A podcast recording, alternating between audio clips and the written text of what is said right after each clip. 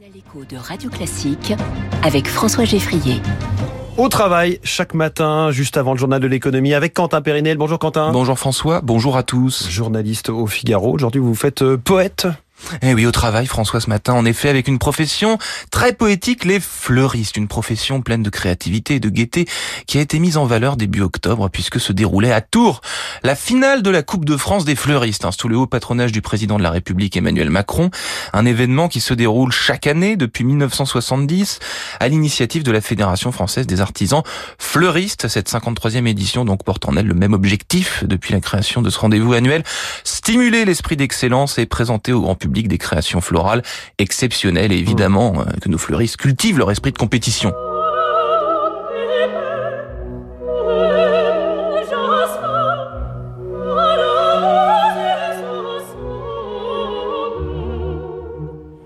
Comment ça se passe en détail? Eh bien François, c'est très simple. Hein. C'est comme une Coupe du Monde de rugby, sauf que l'on écoute le duo des fleurs de Léo Delibes, euh, que les joueurs sont des fleuristes et que le ballon est remplacé bah, par des fleurs.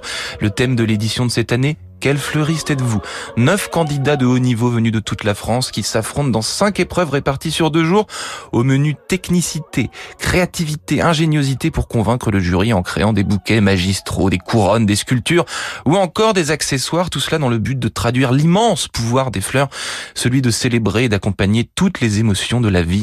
Et le gagnant cette année se prénomme William Sotil, il a 36 ans, nous vient d'Alfortville et il avait déjà été sacré champion d'Île-de-France en 2019 son objectif désormais bah, viser le titre de MOF, meilleur ouvrier de France, afin de peut-être exporter son art à l'international. Ce métier de fleuriste, euh, Quentin, qui est je crois en, plein essor. Mmh, absolument, vous le savez François, la crise sanitaire de la Covid-19 a fait réfléchir certains et a donné des envies de reconversion professionnelle.